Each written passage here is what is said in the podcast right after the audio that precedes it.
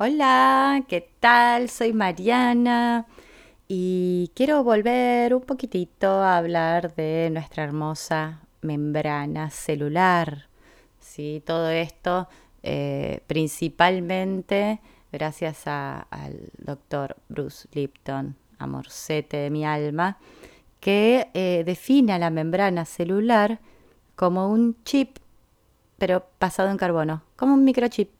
¿Sí? ¿Por qué? Porque los chips, ¿sí? Tienen, son procesadores en donde entra un tipo de información, se procesa esa información y se toma como un, un comportamiento, una acción, algo que tengo que hacer en base a la información que entró. Eso es lo que hacen los chips, ¿sí? Y la membrana celular hace exactamente eso, así que no es que parece, es un chip. Es un chip, nada más que es un chip biológico eh, formado a base de carbono, como está el resto del cuerpo humano formado por lo menos hasta el momento.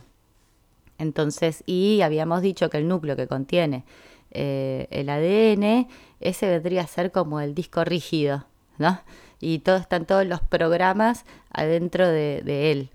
Pero la información que nos viene de la afuera, que después vamos a tener que procesar para tener un determinado eh, comportamiento, está en la superficie de las células, o sea, la membrana celular, la superficie de esta membrana. Por ya algún día vamos a definir más algunos términos biológicos, un, poquito, porque es como le explico qué es la membrana, porque la membrana es una capa, se le llama es una capa bilipídica. Es una capa, o sea, tiene dos capas, que cada capa tiene una partecita, como le puedo decir, una cabecita con dos piecitos, ¿no? Entonces, lo que hace es que tenemos, imagínense que tengo una pelotita de un lado y una pelotita del otro y que los piecitos van hacia adentro y se unirían como por los pies. Bueno, eso lo que forma es una capa que es bilipídica porque las cabecitas son como eh, hechas de, también de lípidos, vendría a ser que no son hidrosolubles, entonces por eso no se funden con el agua extracelular o con el agua intracelular. Es como lo que hace el límite bien de la membrana y las patitas adentro son hidrofílicas en donde pasan cositas adentro, donde pasan las señales, ¿sí? Entonces alguien, algo viene, una señal viene de afuera, se prende a una de estas proteínas que llamamos, que pueden ser receptores u otro tipo de proteínas que se llaman proteínas de membrana, algunas son transmembrana, integrales de membrana, que lo que hacen es abren canales cuando viene una determinada señal. Es como se abre una compuertita donde pasa lo que, lo que deja pasar y se vuelve a cerrar. Eh, todo, todo lo que sucede en la membrana celular empieza con una señal que viene de la afuera. Entonces, como repasando de vuelta, en la superficie de la célula, en esta membrana celular, hay un montón de proteínas que captan esta señal, la, van traduciendo, ¿sí? esta membrana procesa esa información y después produce un determinado comportamiento que, por ejemplo, es esto de ir a pedir la expresión de un determinado gen en el ADN. Como había dado el ejemplo, estoy deshidratado, entonces siento que hay poca agua en mi ambiente entonces le tengo que decir al núcleo que me haga la hormona antidiurética para retener agua, no seguir despidiendo agua por orina o por transpiración, así no me deshidrato. Entonces queda claro, espero, ya, de que a nosotros no nos controla la genética. Es lo que muchas veces la medicina convencional eh, nos quería em, o es lo que piensa la medicina convencional, que sí nos controla la genética y que somos de alguna manera como víctimas de la genética, ¿no? Te toca un determinado patrón genético y tenés todas estas posibilidades de enfermedades que seguramente te van a pasar. Tenés el gen de la diabetes, bueno, ya te voy como condicionando a que seguramente vas a tener diabetes porque tu papá tuvo diabetes, tu abuelo tuvo diabetes, tu tío tuvo diabetes. Y de alguna manera nos van condicionando, pero nos van condicionando a nivel de pensamiento y a nivel del día a día, porque si todos son diabéticos también es porque están en un ambiente que favorece eh, la producción de diabetes, entonces van a comer muchas cosas que tengan contenido excesivo de azúcar y van a tener ciertas ideas y ciertos comportamientos que van a afectar el chakra eh, del plexo solar, que es el que le da como la energía a todo el funcionamiento de todos los órganos de la cavidad abdominal, ¿no? Como para como para generalizar, y entonces voy a tener trastorno en ciertos órganos según cuál sea el mensaje, que eso en medicina tradicional china se ve, se ve muy claro, y qué es lo que quiere decir en este caso el páncreas, por qué me está funcionando mal el páncreas, porque estoy teniendo ciertos pensamientos y estoy pasando por ciertas enseñanzas de vida, y al final todo ese conjunto de cosas es lo que va a determinar si yo tengo una enfermedad o no. No porque tenga el gen. Puedo tener el gen y no expresarlo nunca en mi vida. Como para que tengamos un poquitito en claro de las enfermedades del mundo. Toda la gente que se enferma en el mundo, el 90% mínimo, pero ya estaríamos más cerca del 95, 98% y hasta 99 te diría, son todas enfermedades que tienen una base en estrés, en lo que estábamos hablando, en los factores ambientales, que ambientales pueden ser del medio externo y del medio interno, lo que pienso, lo que piensa mi mente. Eso es lo que va a determinar lo que nos pasa, no los genes que estoy teniendo. Entonces, eh, si nos podemos saber, ¿hay enfermedades que son por cuestiones exclusivamente genéticas? Sí, hay, pero son el 1% de, de, todas las enfermedades.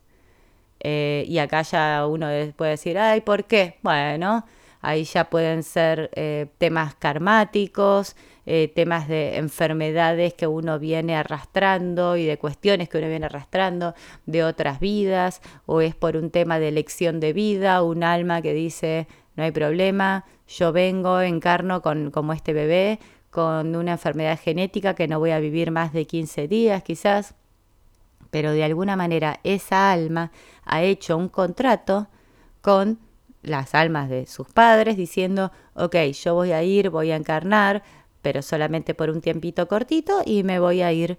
Pero es de alguna manera, esa persona también está limpiando un poco su karma ayudando o viene simplemente en servicio a ayudar a la evolución de, por ejemplo, de sus padres, que tengan que ver cómo aceptan la pérdida de este hijo, cómo no amargarse y seguir siendo eh, personas amorosas más allá de la experiencia eh, que puede ser traumática, tratar de, de aprender a tomar la experiencia desde un lado más natural, de evolución, de por algo pasan también las cosas, qué es lo que tengo que ver, qué es lo que tengo que aprender.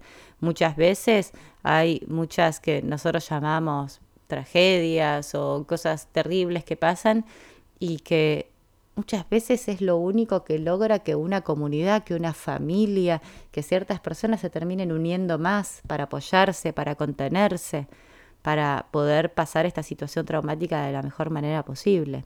Entonces, eh, como siempre van a escuchar decir, nada es bueno ni malo, son simplemente eh, parte de esta dualidad de la que fuimos creados y parte de esta investigación de las diferentes perspectivas de un todo.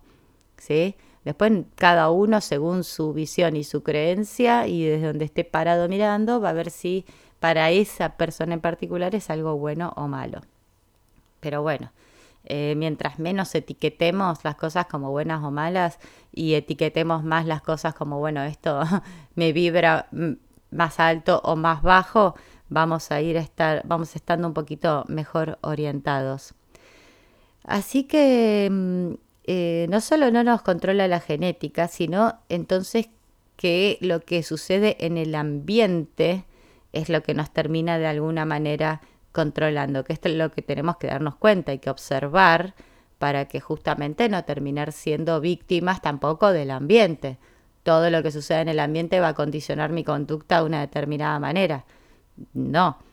Eh, ¿por, qué, ¿Por qué funciona de esta manera? ¿Por qué no es determinado todo por los genes y listo? ¿Por qué determina lo del ambiente?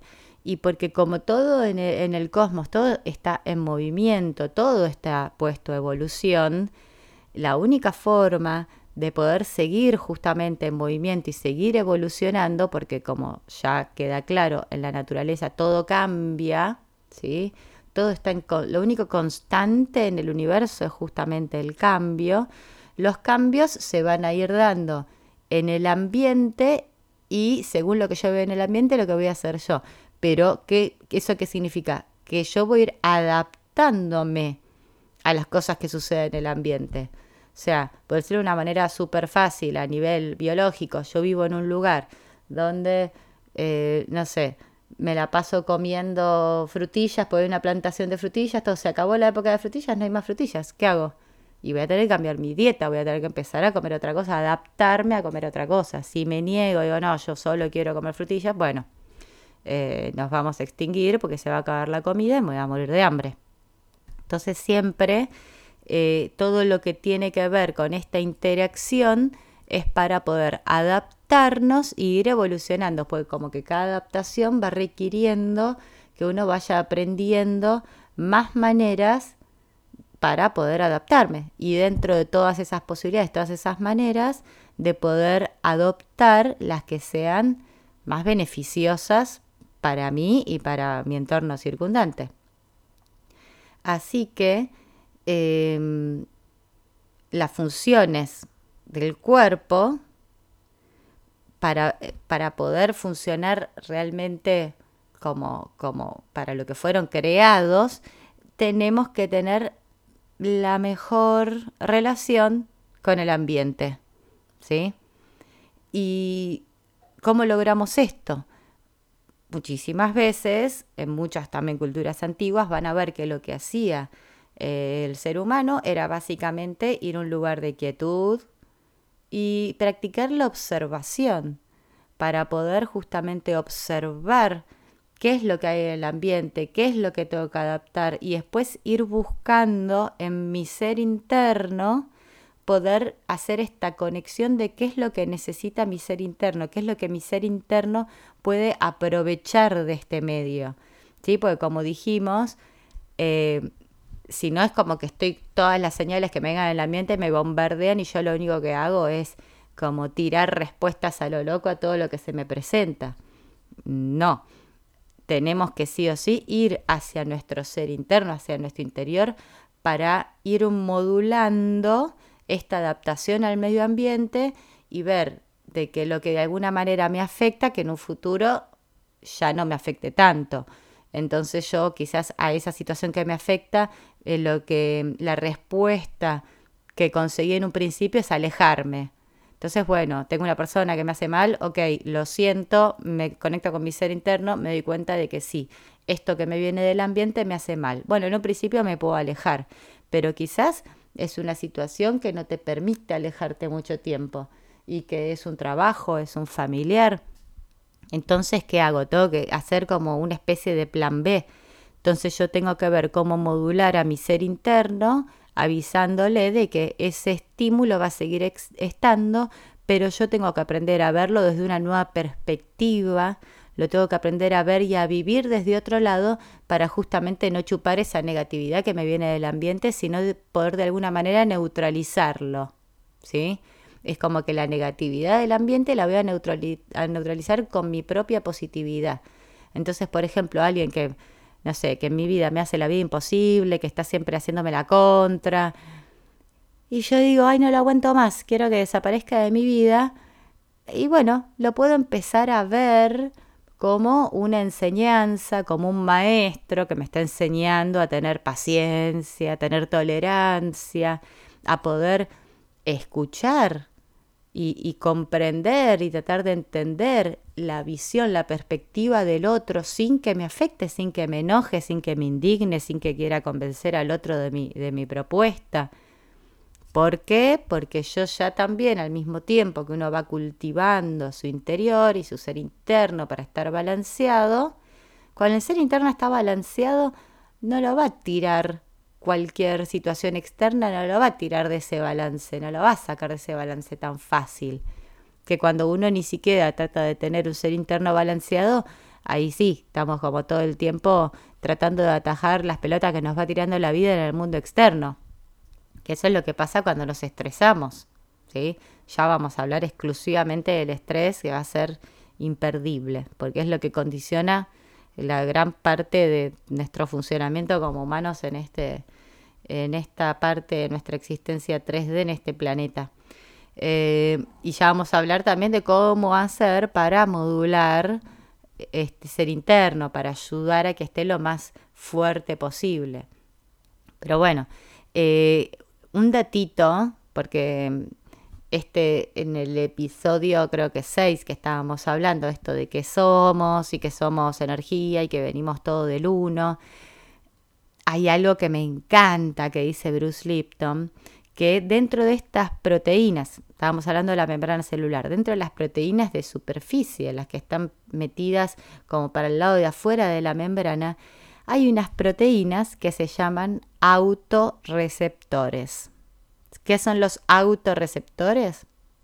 Son receptores que me dan la, em, la noción de auto, de mi, de, mi, de mi propia persona, de lo que soy yo. Es como autorreferencial, es un receptor que me dice a mí quién soy, ¿no? Desde el lado este, biológico. Y yo si mal no recuerdo, no sé si fue en fisiología, en histología o dónde, al principio de la carrera, hablaban de una especie de autorreceptores, ¿sí? HLA, ¿sí? eran como antígenos de histocompatibilidad, le llamaban también, cuando nos mirábamos con lo que estábamos estudiando, decíamos, ¿antígeno de qué? ¿What? O sea, el antígeno se le llama es a estas como partículas que tienen lo que se va a acoplar al receptor. ¿no? Dentro de las cosas que se acoplan al receptor, se le puede llamar también antígeno. Entonces, decimos, ¿qué, qué acoplan estos receptores, eh, estos autorreceptores? Y, pero nunca encontraron ninguna, viste, molécula que, que se vaya a pegar ahí, o sea, ¿para qué están? Y además el detalle de que es como las huellas digitales, son exclusivas para cada ser humano. ¿sí? Ni siquiera, eh, o sea, con las huellas digitales podemos quizás, viste, no sé, me quemo los dedos, puedo perder. Este, este tipo de identificación no lo perdemos nunca y está en todas las células de nuestro cuerpo. ¿Sí? Eh, por eso muchas veces cuando quiere hacer un trasplante, por ejemplo, nos tienen que dar hormonas de estrés como cortisol, todo para bajar la respuesta inmune, porque si no la respuesta inmune lo que haría normalmente es decir, ¿por qué me ponen este hígado? A ver, se fija los autorreceptores, dice, estos autorreceptores no son los míos, es como que no son mis huellas digitales, biológicas. Eh, lo tengo que matar y, y despedir, lo tengo que sacar del cuerpo porque eso no soy yo, no es parte de mí. Entonces, por eso la respuesta inmune es, eh, le bajan la función a todo lo que da. Por eso los trasplantados tienen que tener mucho cuidado con el tema de las infecciones, de todo, porque están con la inmunidad por el piso, que lo hemos hecho a propósito para que no rechace el órgano. Pero bueno, esto lo que tiene de excitante es que estos autorreceptores serían eh, un tipo de identidad biológica, ¿sí? Y ya dijimos que los receptores son como antenas que están en la superficie de la célula, pero es una antena que recibe qué señal. O sea, si encima es absolutamente individual, cada ser humano tiene un set específico, tiene un receptor que tiene una determinada conformación formada por determinados elementos, es totalmente específico para cada uno. Y lo que dice mi amado Bruce Lipton dice que estos son los receptores, las antenas que captan nuestro espíritu, en síntesis. Que nuestro espíritu, ¿sí? nuestro ser esencial, que es pura energía, antes de poder vibrar para formar una materia, este cuerpo humano, ¿sí? es como que ¿por qué yo entro en este cuerpo y no en otro? Porque estos receptores son los que determinan que como una estación de radio, que si yo voy al dial al 105, voy a escuchar la radio que está en 105, si me voy a 102, voy a escuchar la que está en 102. Y, es 102.32 y la tengo que enganchar justito en ese, porque ya me pasa un poquito y ya empiezo a escuchar ruido o agarro otra señal. Bueno, acá sería tan específico de que solamente agarro una señal que es la señal energética de mi alma, de mi espíritu. Entonces, esos receptores son los que permitirían el acople entre nuestro ser espiritual y nuestro cuerpo, ¿sí? Carnal, que vendría a ser como un traje de realidad virtual. O sea, es el traje con el que venimos a experimentar acá. Así que eso es, es, yo cuando lo escuché me voló la cabeza, es increíble. Pero eso lo que quiere decir es que eh, se podríamos probar tranquilamente la reencarnación, más allá de que ya hay un montón de historias de gente que bajo hipnosis y hasta también eh, espontáneamente han tenido recuerdos de vidas pasadas. Hasta también lo pueden buscar en la web. Hay un caso, creo que era un niño de 3, 4 años, una cosa así, que todavía no estaba totalmente condicionado por la Matrix, así que podía recordar. Los niños pequeños muchas veces recuerdan cosas de sus vidas pasadas. Algunos hasta dicen, no, yo recién estaba andando a caballo por un precipicio y no sé qué pasó. De repente ahora estoy acá.